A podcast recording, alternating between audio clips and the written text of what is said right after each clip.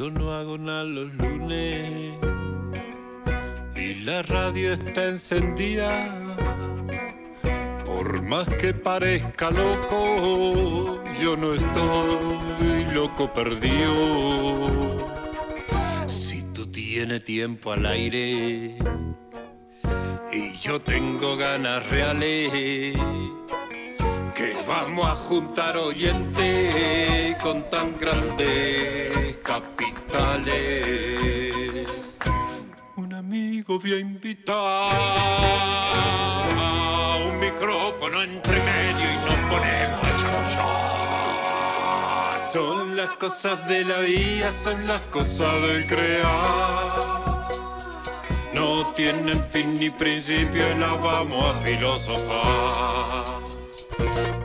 Salimos por todos lados si nos quieres escuchar. Nos buscas con tu aparato y también nos podés googlear. Y nos vamos a adentrar en una charla de un ratín sobre las cosas del crear.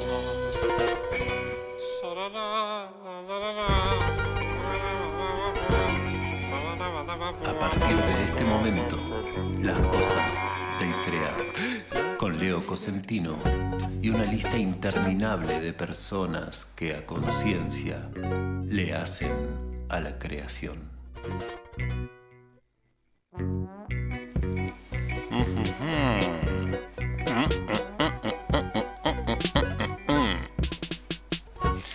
Qué lindo. Otro lunes y que encima este lunes, además de que es lunes y de que nos da el pie para hacer otra vez más las cosas del crear, ya por octava semana consecutiva, programa número 8.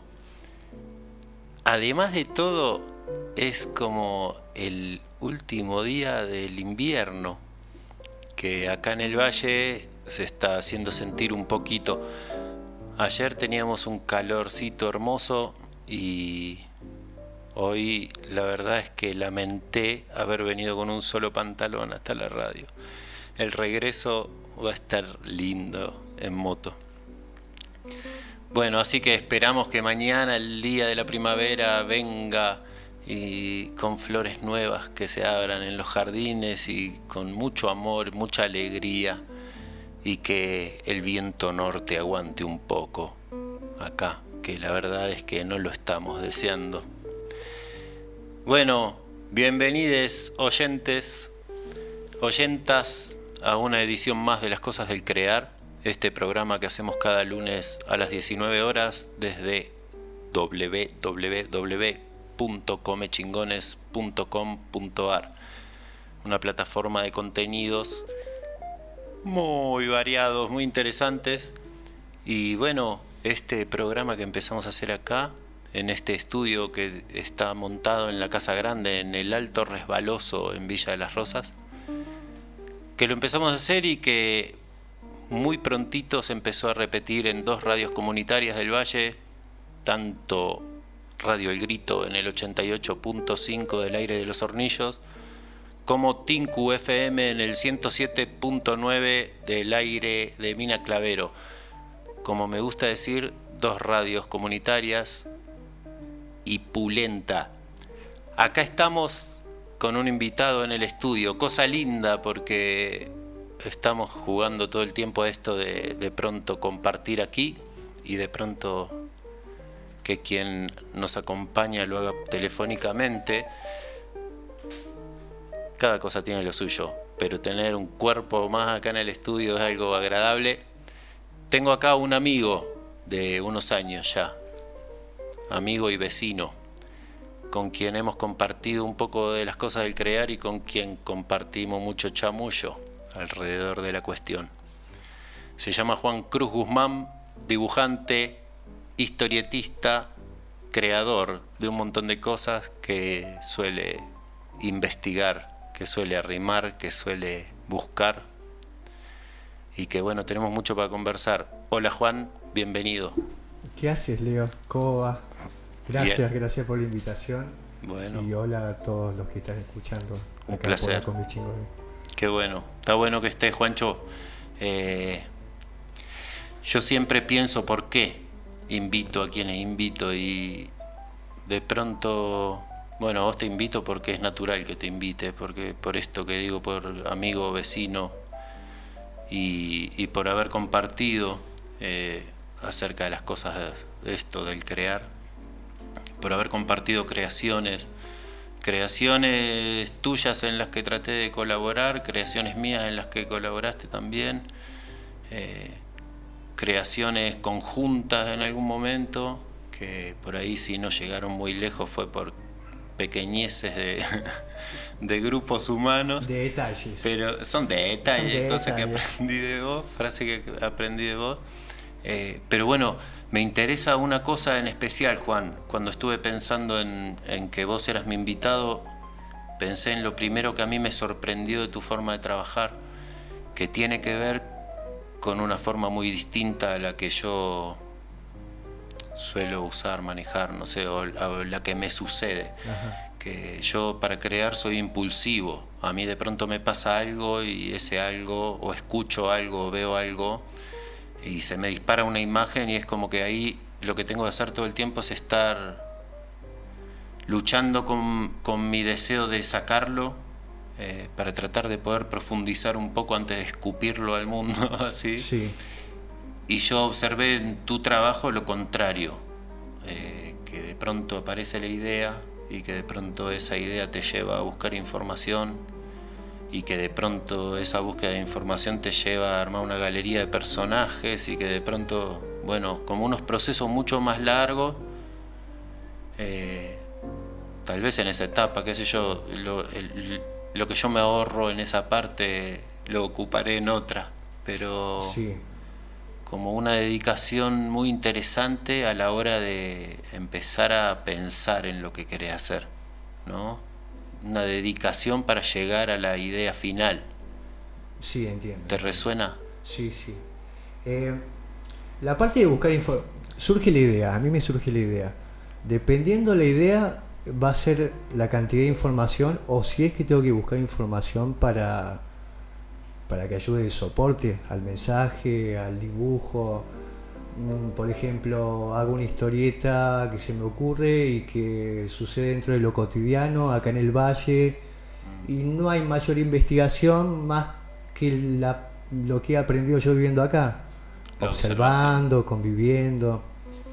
Eh, no es el caso que si tengo que hacer una historieta de época, o que ya estoy hablando de temas que ya me son ajenos y necesito que suene siempre en, la historia que uno cuente o que uno dibuje tiene que haber como una resonancia emotiva en el otro donde el otro se siente identificado y donde uno por más que esté abarcando zonas donde no es la especialidad de uno echa mucho que suene como, como que uno sabe. Para que el otro pueda comerse ese viaje. Claro, pero en ese que suene como que uno sabe, hay una búsqueda de, conocimiento. Hay que aprender. Claro, entonces hay, que saber. Terminás hablando de lo que sabes. Sí. También. Eso es, eso es lo que yo vi. Pero insisto en esta cosa que a mí me flasheó. Como yo he llegado a tu casa un montón de veces que me fui a comprar al lado y te vi en la puerta y me acerqué y vos me dijiste, mirá en lo que estoy. Y de pronto me mostraste un dibujo en donde había siete personajes, y esto no pasó una vez, pasaron varias veces. Y esos personajes, cada uno tenía una familia de origen, una cualidad eh, psicológica, un perfil psicológico, una, eso. Tiene sus pros y sus contras para mí eso. Ah, como todo, sin duda. ¿Por qué? No, porque yo siento que tengo como gustos complejos, ambiciones complejas y muchas veces quedan en el camino. Claro. Cuando quedan es, la gloria, la gloria. Cuando se plasman. cuando se plasman. Mm. Eh, soy, sí, me gusta que cada personaje, por más simple que sea, mm. eh, tenga un perfil psicológico.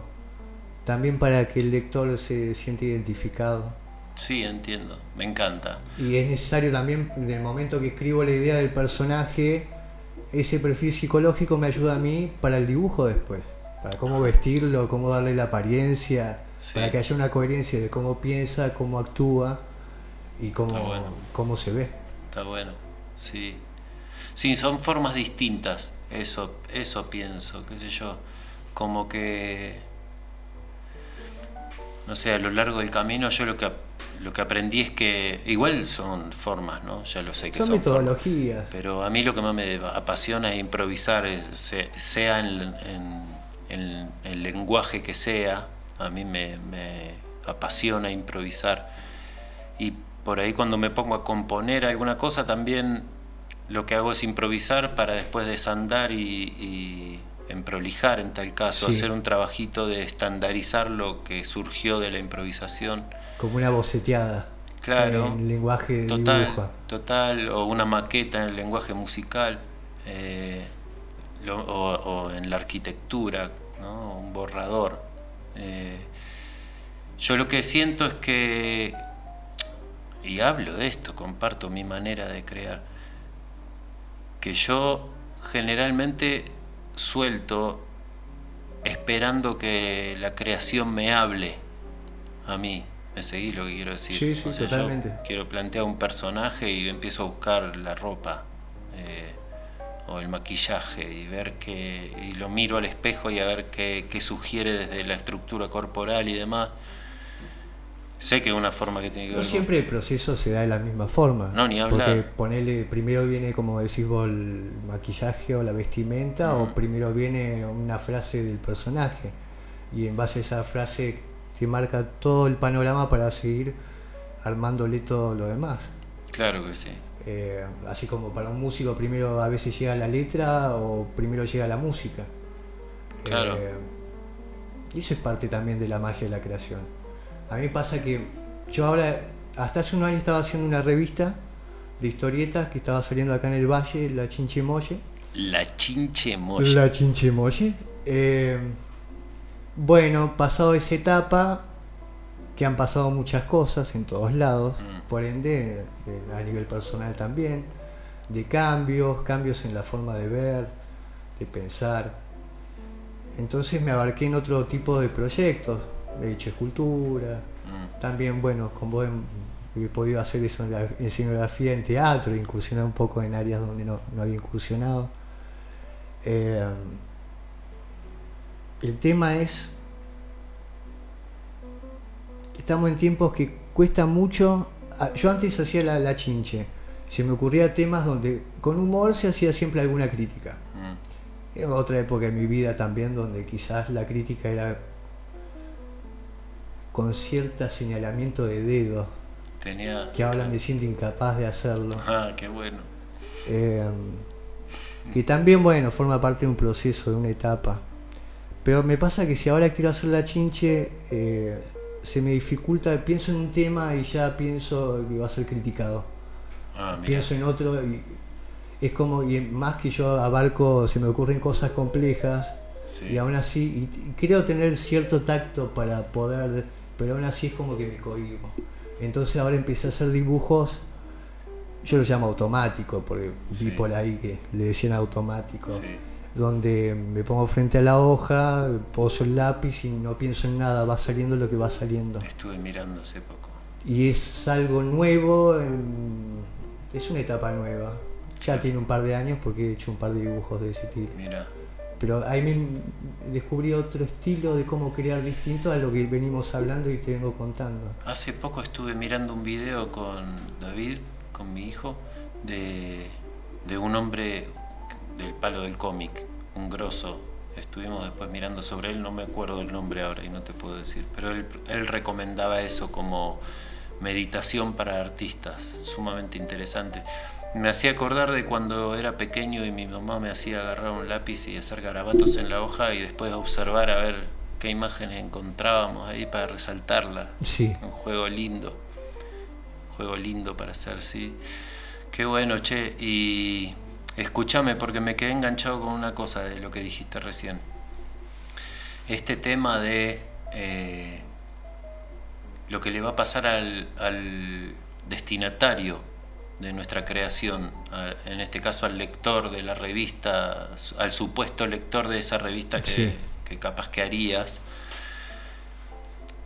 Y nada, es como, como muchas veces nos limitamos y no soltamos cosas por miedo a cómo, cómo las va a recibir el, colectivo, cómo, cómo van a impactar en la comunidad, que yo creo que eso es algo sumamente interesante a nivel sensibilidad. Esto vos decías recién, uno siente. A mí me parece que si sentís que podés hacer daño, entonces está bueno ir para atrás, pero si no hay que no temer mucho a lo que digan, ¿no?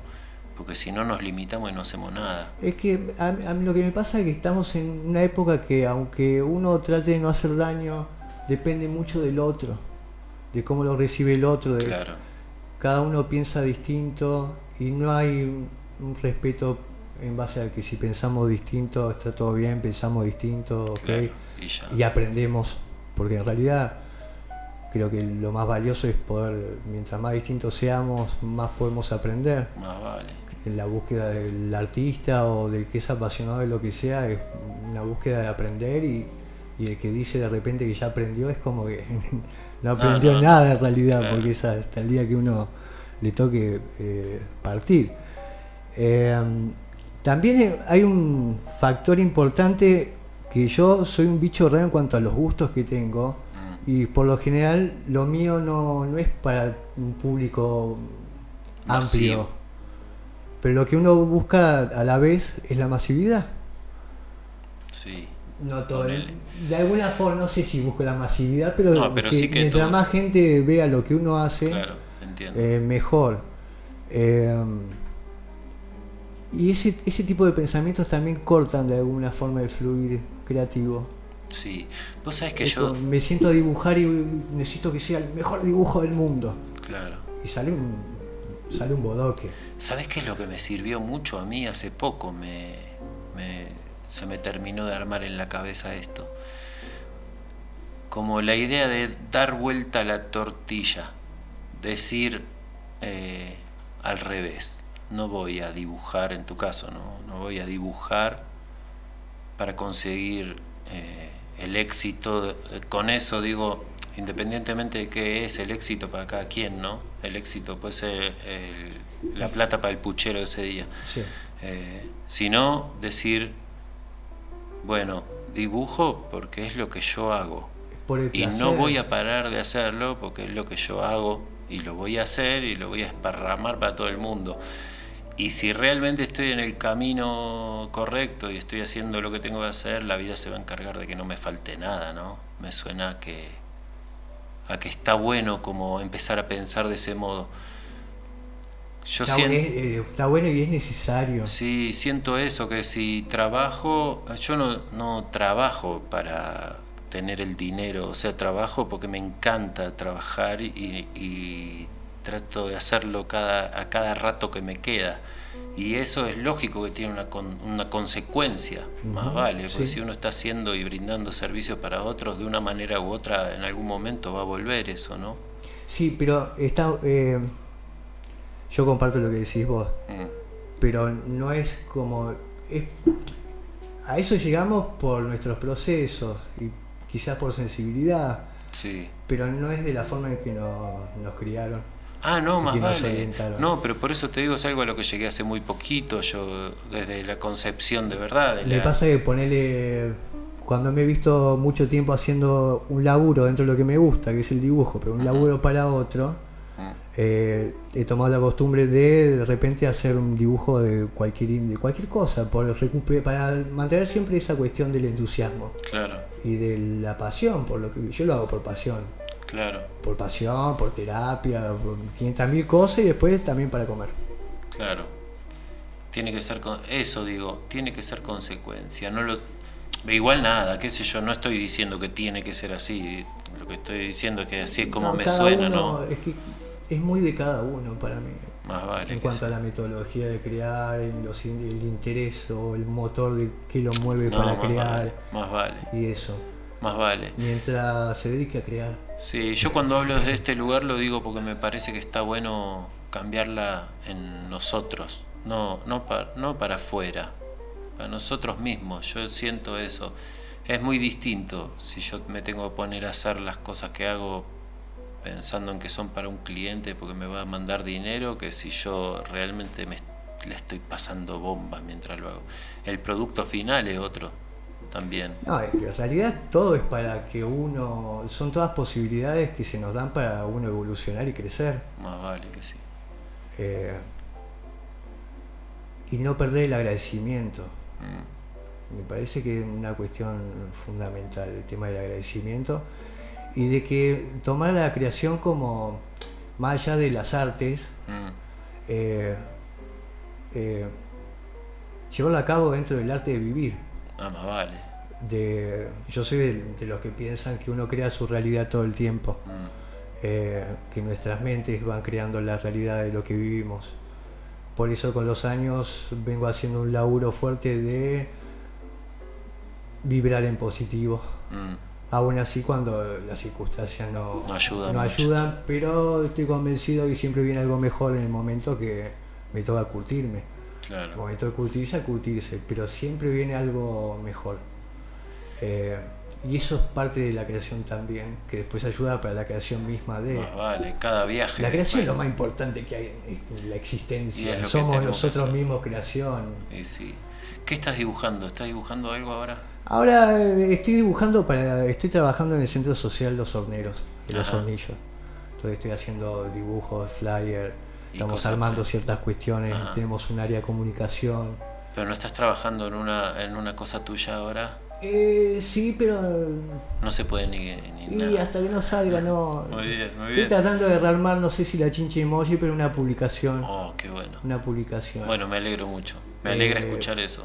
cambiando muchas cuestiones y conservando algunas eh, de, de las cuales eh, gustaron y creo que pueden bueno. seguir gustando. Me encanta. Vos pensás que te van a escuchar por todo el valle, Juan, y te van a hablar para sponsorearte. Buenas tardes, Valle de Tras la Sierra.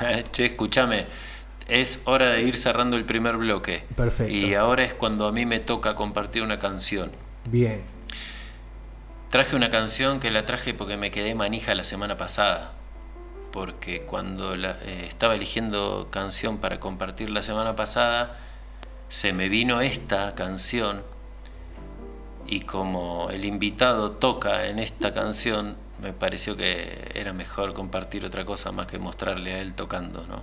bien.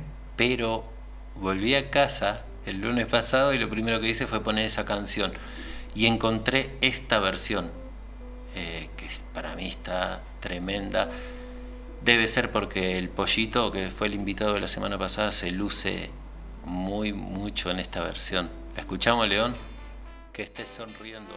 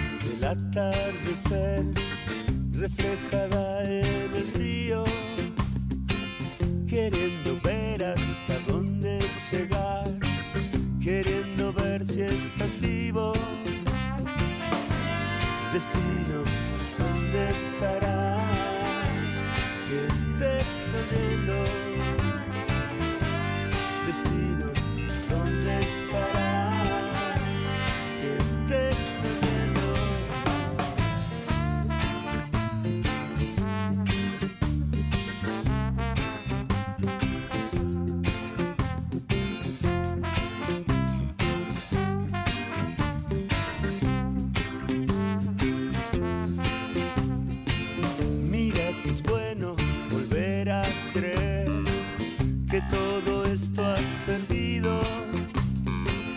De nada sirve bajar el telón, salirte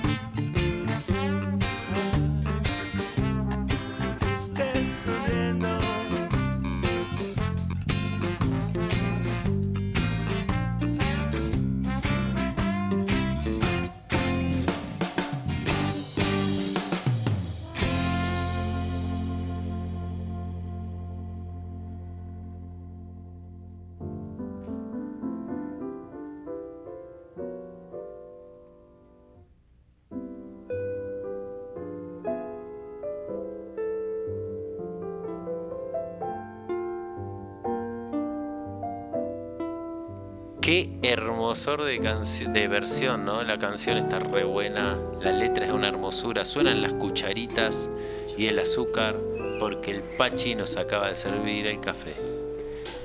Somos lunes 20 de septiembre y estamos en El Alto Resbaloso, en el estudio de comechingones.com.ar. Este programa que estás escuchando hoy se va a repetir este domingo por Radio Tinku 107.9 en el aire de Mina Clavero y el miércoles siguiente, porque vamos una semana después, va a estar saliendo por Radio El Grito en el 88.5 desde Los Hornillos. Estamos, como estaba diciendo acá en el estudio, estamos entrando en el segundo, en la segunda mitad del programa. Acá, mientras tanto, Juan Cruz Guzmán, amigo, dibujante, historietista, revuelve el café ¿Se y mira el dibujito. Sí, se escuchó, pero era parte de la idea. ahí que le mandé cuatro de azúcar. Sí, cuatro cucharadas. Bueno, no la hagan en casa. Che, estuvo. Está bueno una cosa, Juan, que. Nada, me parece que puede ser muy divertido. Recién, mientras sonaba que esté sonriendo este tema de las pelotas,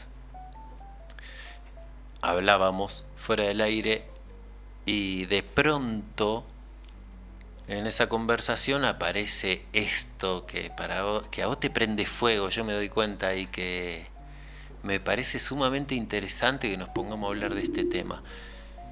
La creación de un superhéroe, porque, o sea, independientemente del dibujo y de tu habilidad con, con el lápiz o con la tinta o con eso, con tu habilidad para dibujar, eh, que es una habilidad que, eh, nada, acompaña a tu familia, la habilidad para las artes plásticas. Sí. He visto obras de tu papá resarpadas y bueno, las obras de tu hermana, que ya la voy a invitar alguna vez sí. también porque me parece increíble cómo modela ella y una locura para mí la capacidad que tiene para plasmar imagen ahí en tres dimensiones. Eh, nada, la verdad es que esto que te vuelve un friki, te lo digo así porque son mi amigo, No me hago cargo. esto que te vuelve un friki. friki, eh, freaky. la pasión por el cómic, porque es algo que te acompaña desde que eras un niño y que te prende fuego. Yo me doy cuenta que empezaba a hablar de los superhéroes y me hace acordar de mi tía hablando de Dicen Cristina tenía- Kirchner, o sea, una cosa Mi que... vieja me contaba que tenía 3, 4 años, mi abuela me había comprado unas historietas y me sentaba a un costado sin saber leer, me hacía el que leía con la historieta al revés. Y no sé qué me habrá llamado la atención los dibujos, Los dibujos, claro. Eh, sí, de chico me apasionó ante todo el género de superhéroes, por más que he leído todo, todos los géneros. Sí. Eh, bueno, recién hablamos fuera del aire. Mm. Eh, el género de superhéroes es algo que, bueno, también uno va creciendo y va perdiendo ciertos, cierta inocencia. Y Sí. se da cuenta también de, de ciertas cuestiones que te van metiendo eh, subliminalmente Ah, full. a nivel poli, a nivel de cómo quiere que pienses. Claro. Eh, te- hablando de los cómics de superhéroes norteamericanos, ¿no? Sí, que son la mayoría y los más populares por ahí. Pero Y hay es de algo todo que, en me- el género. que ¿no? estoy desencantado. Que me gustaría que surgiera algo nuevo, que se me ocurra a mí o a alguien urgente, algo que, que levante el género. Eh, me parece que las películas, si bien hay algunas que me han gustado mucho como Friki, no han ayudado al género. Claro. Han- y encima en el cine han mostrado como el vacío creativo, porque prácticamente todo lo que hay en el cine viene de los cómics, sea de superhéroe o, o de otro género. Eh, bueno, yo uno de mis referentes es Alan Moore, Sí. eh, para mí el mejor guionista de cómics. Por más que también he visto que ha sacado influencias de gente como Esther Hell, de muchos artistas de- del cómic argentino. Hablando de frikis, como- ¿no? Hablando de frikis. Sí, Alan Moore, Eh. tengo que decir que vos me pasaste su viaje mental en Sí, la peli sí. de él. Y si bien empezó y dije, Dios mío, ¿quién es este personaje? Porque es Yo un personaje. a los 12 años lo descubrí. No, yo la verdad tengo que decir, tengo que decir que esa peli que parece más que una peli, una conferencia, eh, es te abre la cabeza o te abre la cabeza la, la información que maneja ese hombre. Yo lo recomiendo mucho a él. Bueno, ahora se retiró. ¿Cómo se diría en inglés? Porque no me acuerdo ahora. A mí me quedó el nombre traducido que era Viaje Mental de Alan Moore. The Mindscape, Mindscape. Mindscape Ah, escape mental. of Alan Moore. Tremendo, lo recomiendo. Sí, a veces traducen un poco distinto para que pegue más comercial. No, no, pero la traducción fue mía. La, la- la tuya me parece El- que es la que corresponde. Mindscape. Sí, el escape mental. Tremendo. Sí. Bueno, ¿y qué Bueno, tenías para decir Se retiró. Bueno, un tipo excéntrico, vive en un castillo, practica magia, magia Ah, como. Suau. Es todo un personaje. Como Suau, bueno. el personaje de acá que tiene un castillo también. Como Carlito Suau. El, el Suau, sí. Wow. Mirá, me, me ahora. ¿Viste? Bueno, habrá que ir a visitarlo. Eh, ¿No viste el castillo de las chacras que se ve desde la Ah, ¿es ese? Ah, no sabía el apellido del dueño. Sí, Y sí. escuché todo, bueno, bueno. y Alan Sí, Moore no, vive en un castillo Sí, y en se Inglaterra. los cómics de superhéroes, porque él trató de, tiene una visión, por más que fue el que catapultó al género de superhéroes a una cuestión literaria y comercial, Ajá. de sacar libros prestigio, de lujo, tapadura. Él no quería eso de alguna forma. Ajá. Por más que, bueno, él estaba bastante bien parado económicamente, pero aún así él no quiere cobrar por las adaptaciones al cine de sus creaciones, porque él considera que se cambia el mensaje. Él todo lo hace de una forma que el, Claro. el mensaje llegue tal cual como él quiere que llegue al, al lector. Entonces, hace poco ha dicho, cada tanto aparece y habla y dice que el género de superhéroes es una porquería, parte por lo que conté recién, de la mezcla con el cine y eso y que representa la supremacía de la raza blanca norteamericana o algo así. Mira, Y eh, comparto en cierta forma. claro. Por- eh, no de forma tan sensacio- sensacionalista como lo dice él, si bien a lo largo de los años eh, hay latinos, hay de todas las razas, de todos los géneros los superhéroes, Sí. me parece que lo toma más por una cuestión comercial y acorde a los tiempos que corren que por una cuestión de, de un aporte más, Claro, más, eh, más copado al género.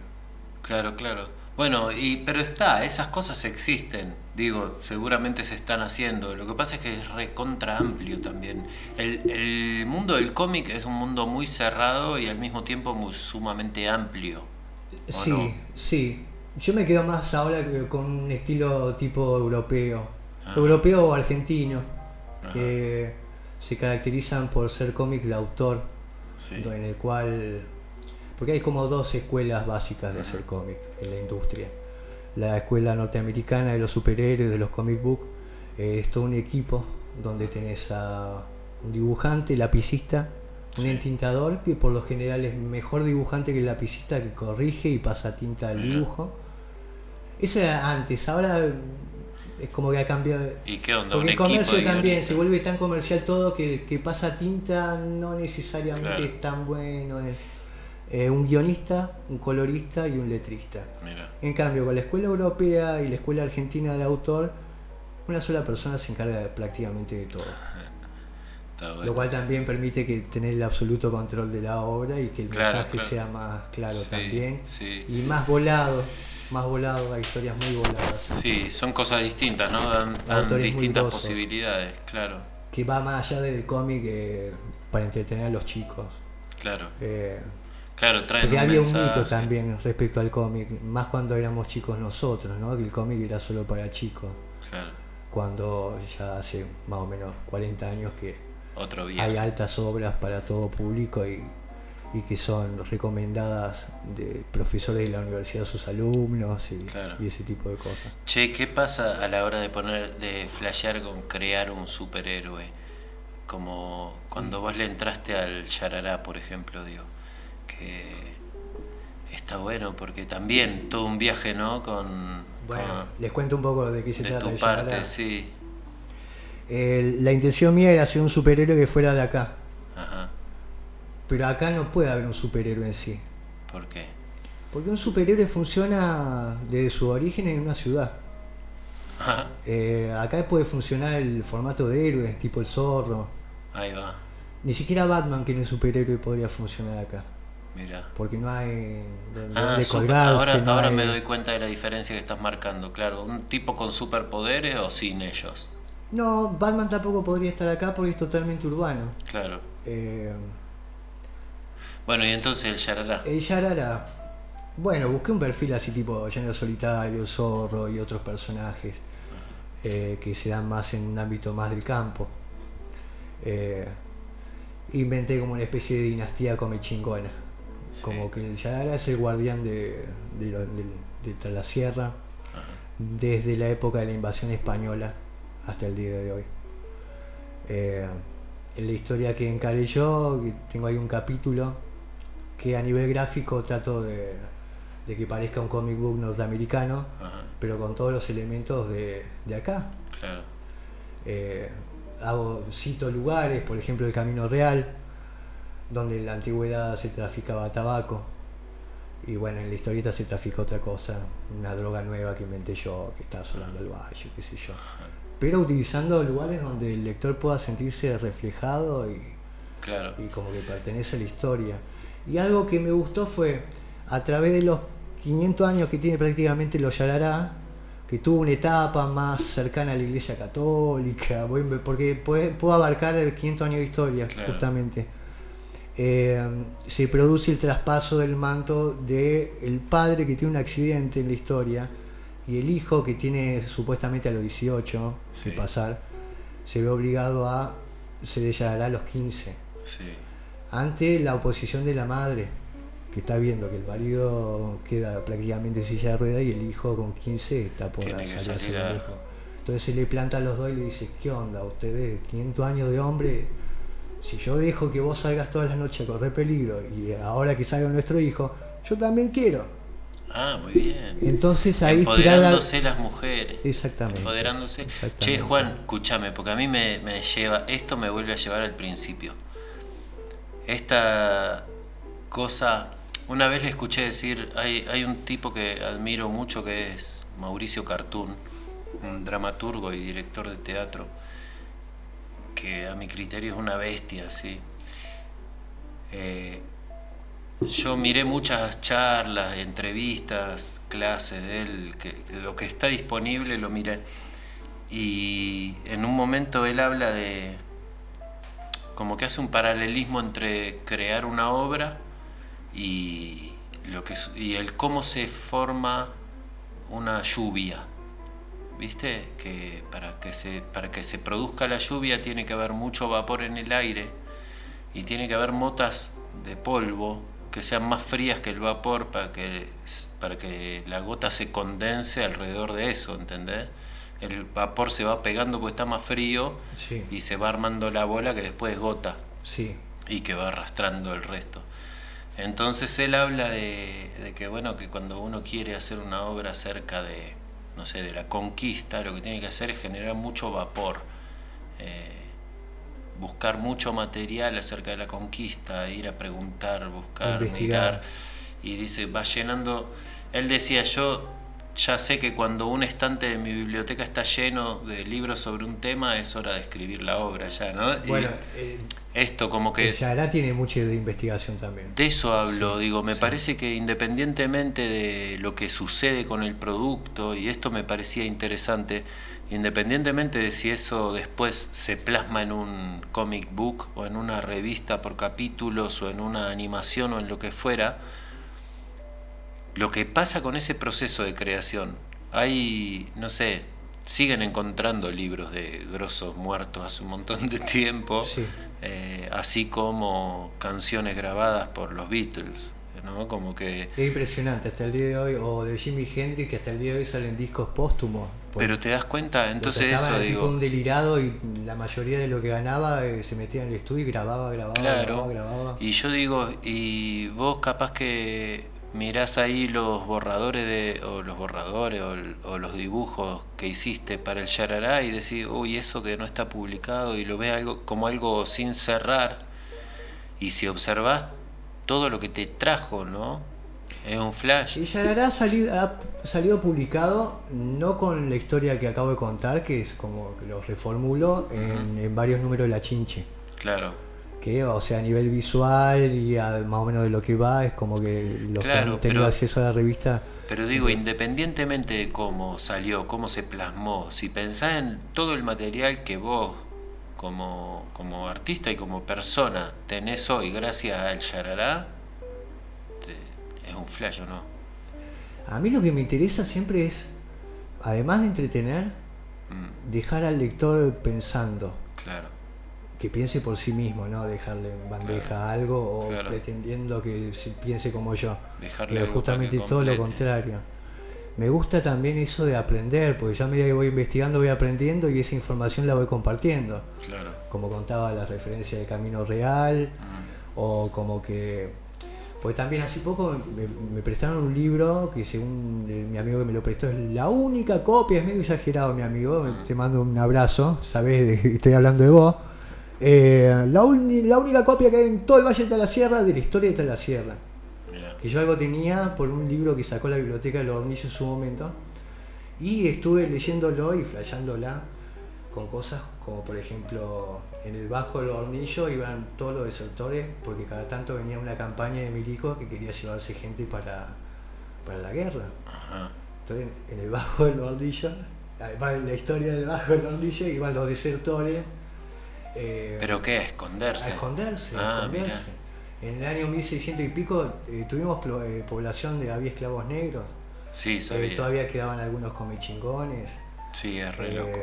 Cuando te metes con la historia es re loco las loco. cosas que te Sí, enteras, sí. que escuchás.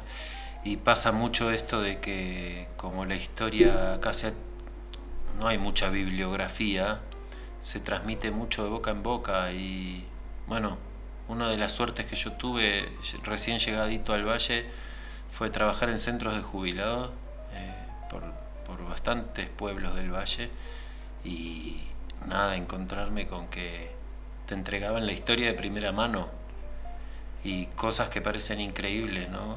Eh, Yo he hecho historias contadas por el finado don Carlos Ortega ajá, de los hornillos, que contaba que venía de, de Calamuchita, se iba a trabajar al maíz. Cuando Claro. no llevaban tabaco en esa época, porque todos se llevaban tabaco, que era ilegal, Claro. para el lado de Calamuchita, y algunos trabajaban en el maíz, y le había ido bien y se había comprado un morito. ajá. Y bueno, eso lo Un dejo para que. La historia no la voy a spoilear del todo para que la lean después en algún momento en la chinche. Claro. Eh, una historia cuasi sobrenatural, así fantasmagórica en la sierra, todo el thriller, de todo lo de una película, pero acá. Y bueno, pero vivimos en un lugar en el que don Marcos Domínguez cuenta que enlazó un, un ¿Vive cóndor. todavía Don Marco? Yo no sé, No sí, sé, pobrecito, pero ella es-. Pero es él, una leyenda, para la gente que no lo sabe, un hombre de la sierra que cuenta que una vez enlazó un cóndor co- con, un lazo que tenía atado a su mula y que el Bueno, cóndor lo llevó a volar a En los esta dos juntos. historieta que hice, basada en lo que cuenta Don Carlos, Mm. aparece Don Marco, solo que altero los nombres, Claro, pero eh, aparece Don Marcos, aparece el Champaquí. Don Marco Pues Domínguez. sucede en parte en el Champaquí la historia. Qué lindo. Hay otra, ponele que la época del tabaco y la vid, que era la economía de hace 40, 50, 40 años más o menos. Tengo un amigo de 50 y pico que fue de los que últimos que vivieron esa etapa. Eh, entonces, medio en joda inventé el fantasma del tabaco y la vid, que se le aparece a, los- a los vagos del pueblo a las 5 y media de la mañana al pie de la cama con una tijera de podar de mano Sí. diciéndole que se las va a cortar. Levantate a trabajar, vago de mierda, si no te las cortas.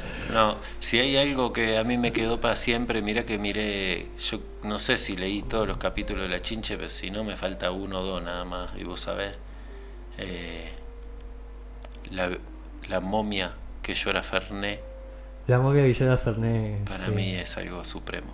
Yo quiero invitar a la gente a que te busque para que pueda ver un poquito de La Chinche, porque si quieren una revista, una Chinche Molle en papel, no sé cómo te la pueden pedir, pero si la quieren, si quieren pispear algunas cosas, se Puedo pueden pasar el pispear. teléfono. Bueno. Pasar ahí la página de Facebook. Eso, por favor, compartí esa data para que la gente que no te conoce pueda entrar ahí a ver eh, qué cosas hace este que estuvo hablando acá hoy. Bueno, en Facebook me encuentran como Juan Cruz Guzmán. Juan Cruz, separado Guzmán, como recién acá le contaba Juan Cruz todo junto. compañero.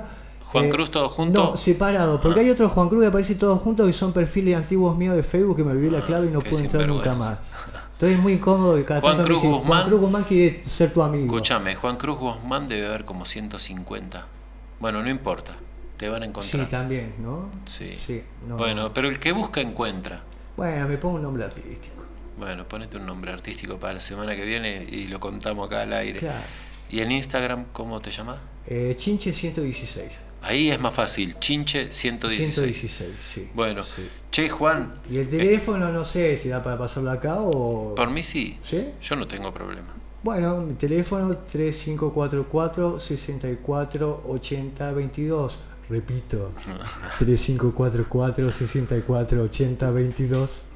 Escuchame una cosa, eh, mira, nos queda muy poco tiempo. Oh, una vez que me aflojo. ¿Viste? Es, es una sensación que generalmente compartimos, eh, tanto yo como los invitados, las invitadas que han pasado por acá, siempre nos, nos da la sensación de que dan ganas de empezar cuando estamos terminando, pero bueno. Y ahí se disfruta. Tiene un tiempo. Eh, y hay un par de cosas. Bueno, en realidad lo, único que quiero hacer yo ahora es agradecerte primero eh, públicamente, agradecer a la gente que está del otro lado, tanto ahora como la gente que lo va a escuchar después en El Grito, en la Tinku, o en Evox, o en Google Podcast, o en comechingones.com.ar de nuevo. Eh, una vez hechos los agradecimientos a vos, a la oyencia, a Pachi por estar impulsando siempre y al León por estar operando. Eh, León, que además hace la Gracias, León. Una más al León. que te tengo que Pachi decir, también. eh, que además hace la burbuja musical, un programa que también sale en Come Chingones, que lo puedes buscar ahí y que está re bueno. pero cómo no. Che, eh, ahora lo que te quiero pedir a vos es que si tenés, a vos Juan Cruz Guzmán, invitado de hoy, si tenés alguna reflexión para compartir acerca de, de, de esta charla, valga la redundancia, Sí. compartida,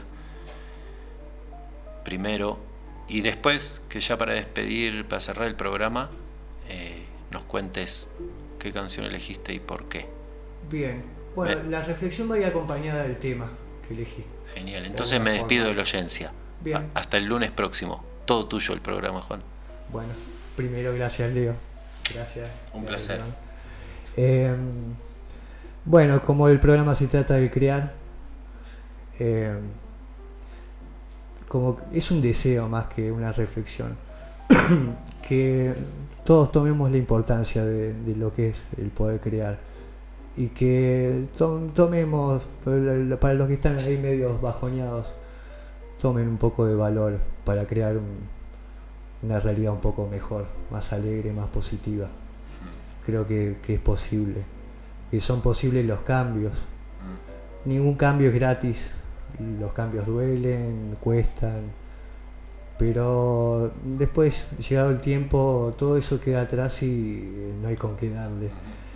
Eh, bueno, a continuación, el tema que elegí es un tema cantado por Solomon Burke eh, y Aretha Franklin, la reina del soul, ahí de invitada, de un tema de Sam Cooke que se llama A Change Gonna Comes, que sería mm, los cambios eh, vienen de alguna forma, algo así cambio, que, el cambio que está viniendo, una cosa así. Bueno, un tema que cada vez que lo escucho me inyecta energía como para, para Tremendo, esta cuestión tan tremendo de bella. hermoso. A mí me, me sorprendió mucho cómo canta él, cómo canta ella. Bueno, yo a ella ya la recontra tenía, él me sorprendió un montón y su estampa también. A él en el haciendo sí, sí, totalmente, Impresionante, totalmente. impresionante. Es una linda pieza de soul, gospel que... Gracias, porque yo no lo había escuchado, lo escuché gracias a vos que lo elegiste para hoy, así que gracias por compartirlo. No, gracias a Eh, vos por todo. Y gracias por venir y Un gracias placer, por todo. La pasé joya. Re lindo. Che, hasta la semana próxima. Esto fue Las Cosas del Crear número 8.